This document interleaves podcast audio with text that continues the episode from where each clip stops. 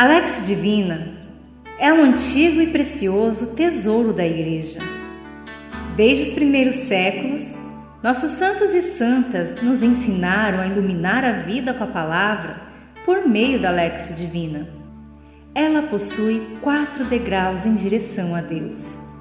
O primeiro degrau é a leitura da palavra, o segundo é a meditação, o terceiro, a oração e o quarto, contemplação. Manda teus anjos sobre nós e abençoa todos que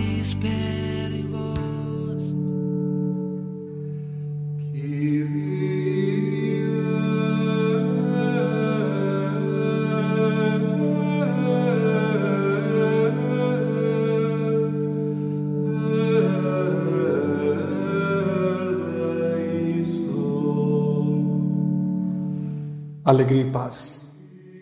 Olá, eu sou Altieres dos Santos e hoje trago uma palavra de esperança. Nossa existência pode muitas vezes ser marcada por grande sofrimento e solidão, mas tudo é passageiro. Em meio a crises e dores, nossos olhos se turvam e choramos. Então é aí que deixamos de ter clareza sobre o que está ao nosso redor. Quando isso ocorrer em tua vida, clame a ajuda dos santos anjos e Deus os enviará a você. Neste momento, prepare-se coloque-se em um ambiente calmo, da tua preferência. Silencie toda a agitação interior, exterior. Desapegue-se das preocupações, dos compromissos. E neste momento, conecte o teu coração a esta palavra que vamos receber e a esta lexio divina que vai nos iluminar. Respire lentamente, experimente uma sensação de paz e tranquilidade. Volte a respirar. E quando o ar sair dos teus pulmões, permita que o cansaço, que a tristeza, que a decepção saiam junto com o ar que está saindo dos pulmões. Respire mais uma vez, lentamente, profundamente. Como está a tua vida hoje? O que você gostaria de colocar nesta oração que está dentro do teu coração? As tuas alegrias nesse dia, uma palavra feliz que você ofereceu a alguém ou que você recebeu, um sorriso, uma pessoa que é importante na tua vida? Quais as alegrias você quer colocar diante de Deus?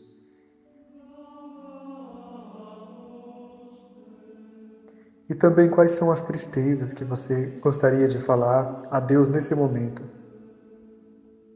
O que tem sido difícil para você nesses dias, nesse tempo? Há alguma situação que tira a tua paz, tira o teu sono? Respire e peça que a luz de Deus possa ir iluminando todos os aspectos da tua vida. Nós estamos reunidos em nome do Pai, e do Filho e do Espírito Santo. Amém. Senhor Espírito Santo, Deus de luz e paz, que nos conheces e nos amas, nós vos pedimos que ilumineis a nossa jornada por esta terra, fazendo com que nossos pés, apesar de estarem sobre um solo que pode nos machucar, sejam sempre guiados para o caminho da justiça, da verdade e do bem. Tudo isso a vós que, como Pai e Filho, reinais na eternidade dos séculos. Amém. Subamos juntos o primeiro degrau da Lexio Divina, a leitura. Hoje nos ilumina o texto que está no livro de Gênesis, capítulo 21, versículos 1 a 21. Gênesis, capítulo 21, versículos 1 a 21. E Avé visitou Sara como dissera e fez por ela como prometera. Sara concebeu e deu à luz um filho a Abraão, já velho, no tempo que Deus tinha marcado. Ao filho que lhe nasceu, gerado por Sara, Abraão deu o nome de Isaac. Abraão circuncidou seu filho Isaac quando ele completou oito dias, como Deus lhe ordenara. Abraão tinha cem anos quando lhe nasceu seu filho Isaac. E disse Sara: Deus me deu motivo de riso. Todos os que souberem rirão comigo. Ela disse também: Quem teria dito a Abraão que Sara amamentaria filhos, pois lhe dei um filho na sua velhice? A criança cresceu e foi desmamada, e Abraão deu uma grande festa no dia em que Isaac foi desmamado. Ora, Sara percebeu que o filho nascido a Abraão, da egípcia Agar, brincava com seu filho Isaac, e disse a Abraão: Expulsa esta serva e seu filho, para que o filho desta serva não seja herdeiro com o meu filho Isaac. Esta palavra, acerca de seu filho, desagradou muito a Abraão, mas Deus lhe disse: não te lastimes por causa da criança e de sua serva. Tudo o que Sara te pedir, concede, pois é por Isaac que uma descendência perpétua trará o teu nome. Mas do filho da serva eu farei uma grande nação, pois ele é de tua raça. Abraão levantou-se cedo, tomou pão e um odre de água e deu a Agar. Colocou-lhe a criança sobre os ombros e depois a mandou embora. Ela saiu andando errante no deserto de Bersabeia. Quando acabou a água do odre, ela colocou a criança debaixo de um arbusto e foi sentar-se de frente, à distância de um tiro de arco. Dizia consigo mesma: Não quero ver morrer a criança. Sentou-se de frente e colocou-se a gritar e chorar. Deus ouviu os gritos da criança e o anjo de Deus, do céu, chamou Agar, dizendo: Que tens, Agar? Não temas, pois Deus ouviu os gritos do menino, do lugar onde ele está. Ergue-te, levanta a criança, segura firmemente, porque eu farei dela uma grande nação. Deus abriu os olhos de Agar e ela enxergou um poço. Foi encher o odre e deu de beber ao menino. Respire mais uma vez, lentamente, profundamente.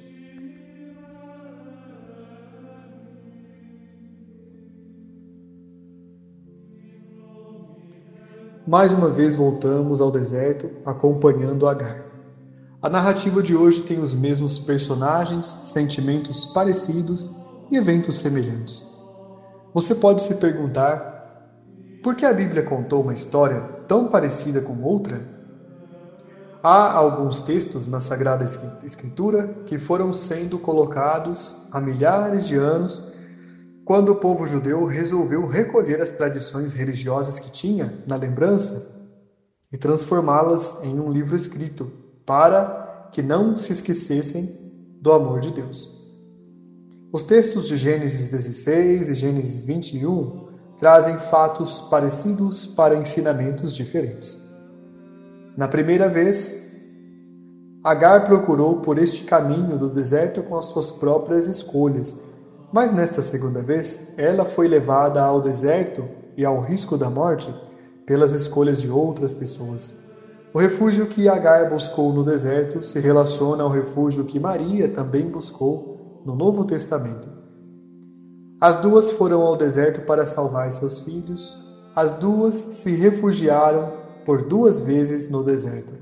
Em Mateus capítulo 2, versículos 13 a 23, o evangelista nos ensina que Maria fugiu pelas mãos de São José ao Egito para salvar o menino Jesus do rei Herodes, que queria matá-lo. Em Apocalipse capítulo 12, versículos 5 e 6, o apóstolo nos ensina que na batalha cósmica Maria foi levada ao deserto para ficar a salvo do dragão. Rezar a vida com este texto sagrado nos ensina algo que deveria ser evidente. A bênção que recai sobre quem está próximo a mim deveria ser motivo de alegria para todos. Quando algo muito bom acontece, a atitude deveria ser de gratidão e partilha, mas não é sempre assim que ocorre. Já observei pessoas agraciadas com uma bênção tornarem-se pequenas e recusarem-se a partilhar. E já vi pessoas se mostrarem enciumadas diante de algo bom que ocorreu com o próximo. Se Agar não tivesse se sentido pequena diante do sucesso da outra, a história poderia ter sido muito diferente. E se depois Sara também não houvesse manifestado inveja da alegria de Agar, certamente a história também seria diferente. Acontece que Sara, Agar e os demais personagens que o texto sagrado nos apresenta nos ensinam muito porque possuem atitudes muito próximas das que nós temos hoje. Respire lentamente, mais uma vez.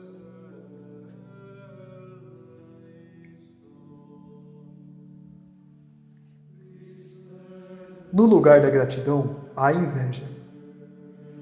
Desta vez, nesta narrativa, parece que os papéis se invertem. Sara, mesmo sendo agraciada com o dom de ser mãe, ao invés de manifestar gratidão a Deus, é mesquinha com Agar e seu pequeno filho. Vê a criança brincando com seu bebê e é tomada por inveja ou talvez temor de que a criança mais velha pudesse ameaçar a posição na herança como ela deixa entender. O fato é que a atitude dela é chocante.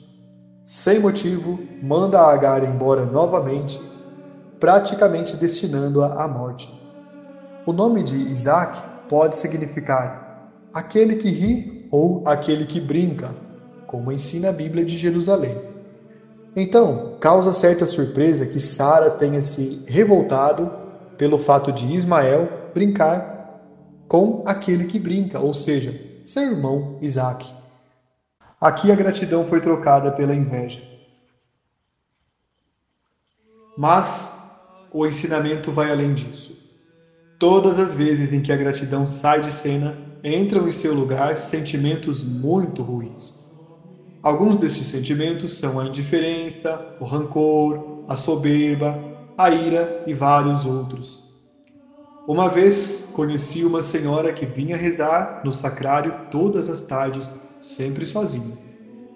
Estava sempre na divina liturgia ou nas procissões, nos ofícios, sempre desacompanhada. Um dia conversei com ela e fiquei surpreso, pois eu pensava que ela não tinha familiares, mas ela possuía quatro sobrinhos que havia criado.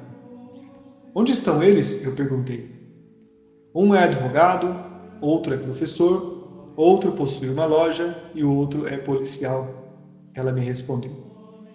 Havia criado seus sobrinhos como se fossem filhos, com muita dificuldade, com muito amor e com muita dedicação. Havia formado todos e auxiliado de todas as formas para que nada lhes faltasse, mesmo que ela, por não ser mãe, não ter nenhuma obrigação para fazer isso. Mas eles não a visitavam não tinham tempo para ela e nem se lembravam de perguntar se ela estava bem. Anos depois, quando ela faleceu e eu estava nas Ezequias, apareceram os quatro homens. Um estava tão surpreso que tive a impressão de que não reconhecia a própria tia ou mãe no ataúde, de tanto tempo que não a visitava.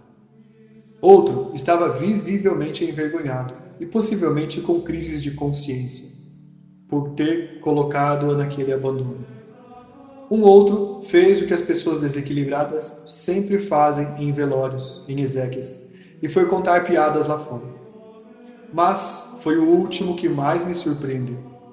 Ele chorava muito alto e abraçava o caixão para que todos vissem como era profunda e sentida sua perda.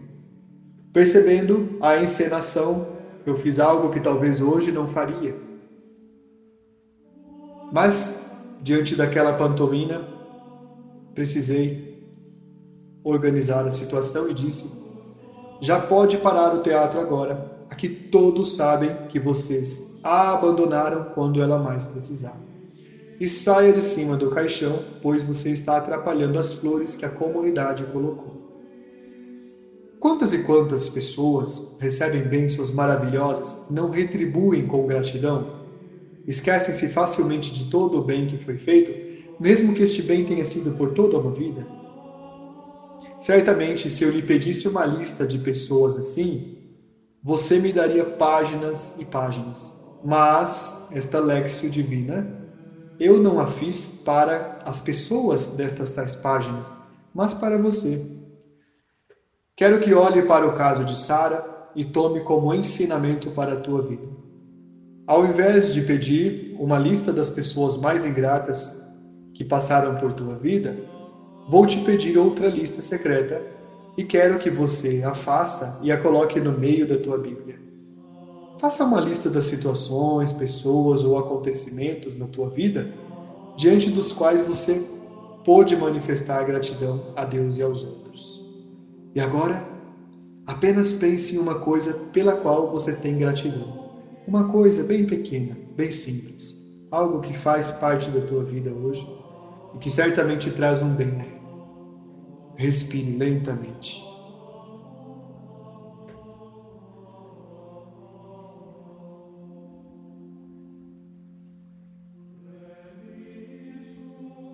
Respire mais uma vez. Os nomes das pessoas da Bíblia muitas vezes possuem relação com suas características. No nosso caso, entre outras traduções possíveis, Abraão pode significar pai de muitos, enquanto Sara pode significar princesa e Agar, estrangeira. Abraão, de fato, será o pai de muitos, e no texto ele é pai apenas de Ismael e de Isaac.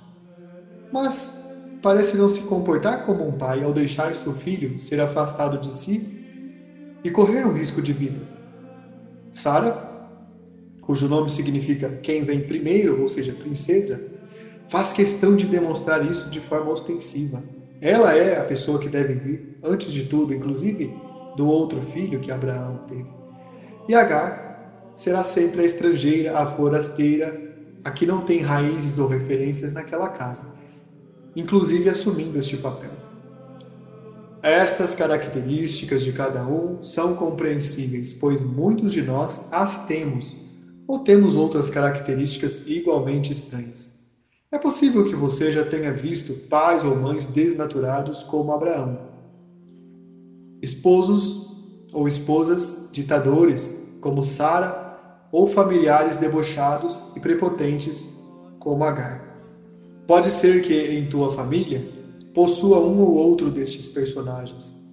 E pode ser que seja você. Vamos olhar com realidade. Não somos pessoas perfeitas. Na verdade, somos carregados de defeitos. Pensa num defeito teu agora que te atrapalhe, principalmente dentro da tua família não se distraia pensando que teu defeito é uma espécie de reação ao defeito ou provocação do outro. Isto é apenas um engano. Teus defeitos existem sim e humanamente eles brotam de áreas que são sombra na tua vida, áreas que precisariam ser iluminadas. Pensa em ao menos um defeito agora para que você reze por ele neste momento. Um defeito que já lhe falaram, que você não aceita, um defeito que você até sabe que tem, mas tem vergonha de assumir. Enfim, os defeitos têm esse nome porque eles nos diminuem, eles nos deixam menos perfeitos. Respire mais uma vez, lentamente.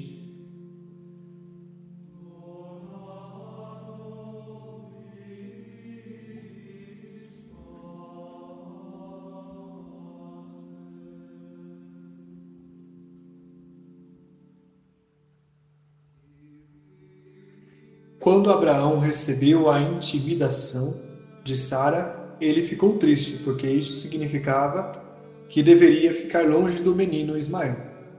Mas Deus o consolou e garantiu que nada de ruim aconteceria ao bebê. Mas o que significaria a atitude de um homem tão rico, com rebanhos e servos, despedir Agar e Ismael com apenas um pouco de água e um pão? Há dois ensinamentos possíveis. O primeiro se trata de quando mandamos embora da nossa vida pessoas importantes ou que precisam de nós. O texto nos ilumina se lembrarmos que nós, mesmo sendo ricos de tantos dons, permitimos ou levamos amigos, familiares, amores a afastarem-se de nossas vidas com poucas ou nenhumas lembranças boas. Quanta gente deixamos sair de nossa vida com um pouquinho de água e um pão. Abraão podia ser um homem muito rico, como a narrativa mostra, mas neste caso foi pobre de coração e não ofereceu generosidade a seu filho e à mãe de seu filho. Coloque-se no papel dele agora. O segundo ensinamento possível nos ajuda a rezar de forma diferente. Abraão deixou o filho e a mãe partirem como se nada pudesse fazer, como se estivesse conformado. Na verdade, mandar alguém ao deserto naquele tempo era como mandar para a morte. Abraão aqui está tendo uma atitude de aceitação e luto, por incrível que pareça, diante de quem partiu e não voltará nunca mais. Ele sabe que Deus irá cuidar de Ismael e Agar. Na outra realidade para onde estão indo, e sabe que tudo o que ele fizer de nada adiantará ou acrescentará, não poderá mudar o fato.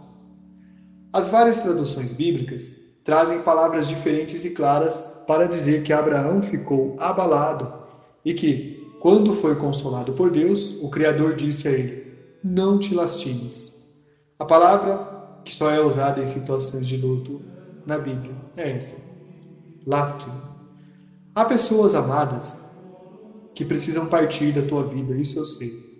Eu não pretendo ensinar a você como lidar com o sentimento de perda ou até mesmo luto.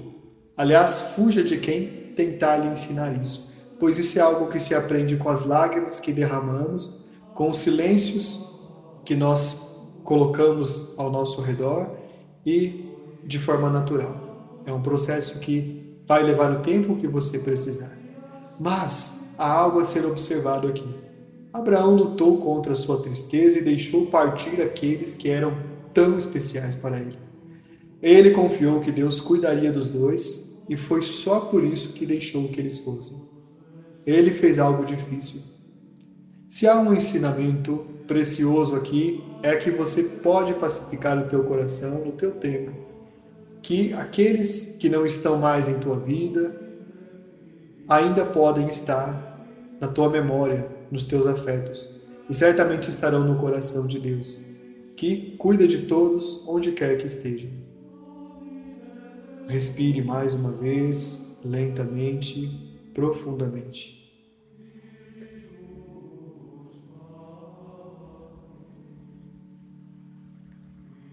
O deserto é o local da claridade e do silêncio. Há muitos anos, a exploração de minérios era feita por meio de longos túneis que se estendiam dezenas e até centenas de metros abaixo do chão. Os mineiros entravam naqueles túneis escuros e ficavam horas ou dias, e quando saíam, levavam um grande tempo para voltar a enxergar normalmente pois seus olhos haviam se acostumado com a escuridão. Só enxergavam vultos. A casa de Sara, Abraão e Agar estava assim naqueles dias, sem luz.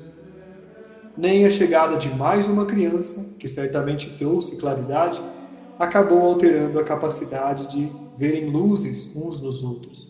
Foi somente no deserto, onde as areias refletem fortemente a claridade do dia, que o anjo trouxe luz a Agar. Muitas vezes, fazemos de nossas casas não os palácios de luz e paz que elas deveriam ser, mas as minas escuras e profundas onde não chega a luz suficiente. E você, como está sendo na tua casa? Você acende as luzes da tua casa ou deixa as relações com as pessoas na neblina? Como tem sido a convivência com as pessoas da tua família? Como tem sido a forma como você os trata? O mesmo ensinamento, na verdade, pode ser estendido para todas as pessoas à tua volta. O texto basicamente pergunta se você tem espalhado luzes ou tem incentivado a escuridão. Tem feito com que as luzes colocadas sobre você iluminem também os outros ou tem escondido isso para você? Pense nisso por um momento.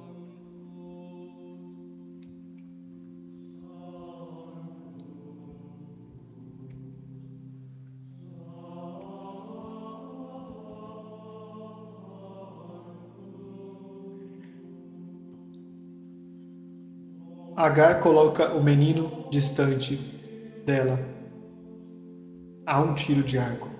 Essa distância de um tiro de arco é de 70 metros. Na verdade, o texto sagrado entende o número 70 como uma referência à sabedoria, à reflexão. A Bíblia quer dizer que Agar sentou-se para pensar com sabedoria sobre aquela situação dolorosa de sua vida. Ela tentou colocar-se à distância do problema, não que fosse o menino o problema. Não foi uma atitude qualquer, pois, na hora do desespero, ela poderia apenas ter se afundado na tristeza. Mas esta Agar não era a mesma mulher imatura de antes. Ela havia aprendido com a vida e havia se tornado mais humana. Sentar-se à distância de um tiro de arco significa aqui tomar distância de um problema e pensar sobre ele, mesmo chorando. Quando foi a última vez que você fez isso? pensou na tua vida, pensou nas escolhas que você fará, pensou nas consequências das escolhas que você já fez antes. Muitas e muitas vezes somos rápidos para reclamar, mas muito demorados, muito lentos para entender que o motivo da reclamação quase sempre foi causado por nós. Quase sempre. Não é sempre, mas e muitas vezes. Quando foi a última vez que você se sentou a uma distância para avaliar a tua vida. Quando tudo parecia perdido e não havia mais solução, o anjo de Deus manifestou-se no meio do sofrimento e resgatou os dois da morte. Ao falar com Agar, o anjo disse com voz forte: Ergue-te. Foi aí que ela viu uma fonte naquele lugar, um poço. É possível que o poço já estivesse ali, mas, como ela estava abalada pela situação, sem equilíbrio, ela não havia percebido a solução muito próxima a ela. Muitas vezes também passamos por isso em momentos duros que enfrentamos, os nossos olhos se enchem de lágrimas e não vemos com clareza o que está à volta. A pergunta que tens, Agar, está sendo feita para você hoje. Que tens, filha, filho amado? O que está tirando a tua paz? O que está deixando você triste? O que está impedindo que você tenha novamente brilho nos olhos, sorriso nos lábios. O que impede que você encontre poços e fontes no deserto? Reze por isso nesse momento. E assim nós também passamos para o degrau da oração. Com palavras simples e claras, eleve a Deus uma oração que brota do fundo do teu coração neste momento, em poucas palavras, e grave na memória esta oração para refazê-la ao longo dos próximos dias.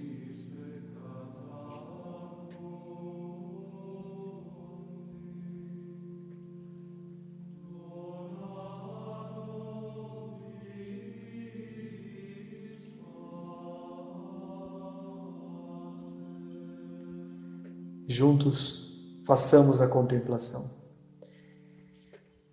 Respire mais uma vez Coloque neste momento toda a sua capacidade de rezar com a mente, com a memória, com a vida. Pise naquele deserto com os teus pés descalços. E perceba que na areia onde você pisa há um par de marcas de pés humanos pequenos, possivelmente de alguém jovem que passou pouco tempo antes naquele lugar. Siga por aquele caminho e vá na direção em que os teus passos seguem os passos que já estavam ali. Caminhe contra o vento que traz a areia aos teus olhos e caminhe embaixo daquele sol que aquece tudo, inclusive o sol.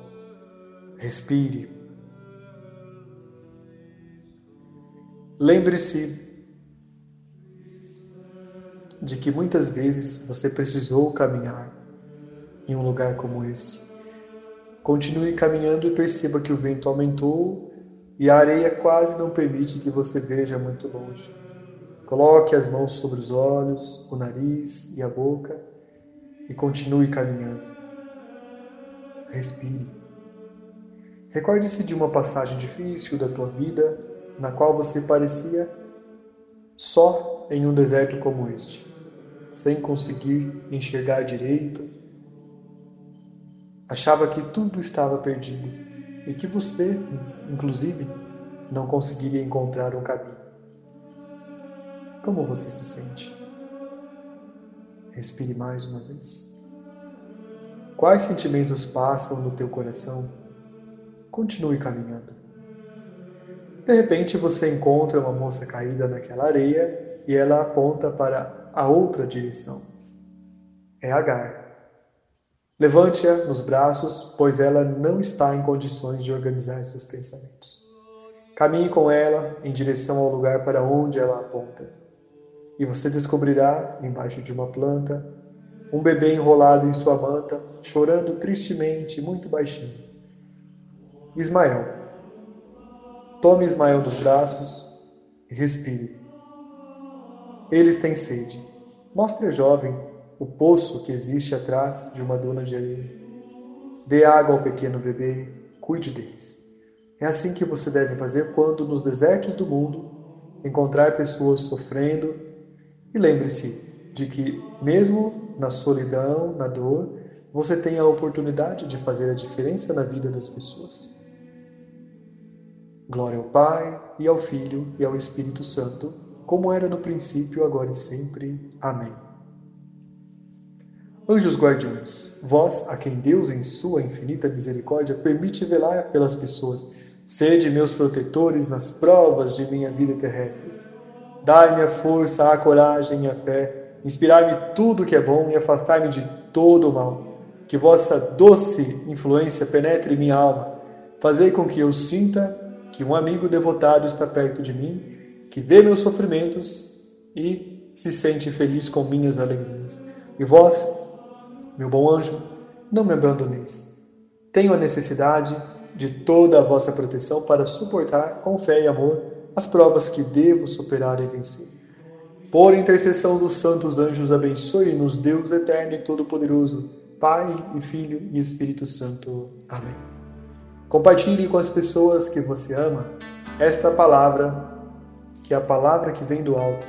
Louvado seja nosso Senhor Jesus Cristo, para sempre seja louvado. Manda teus anjos sobre nós e abençoa todos que esperam em vós. Manda teus anjos para nos ensinar a te louvar.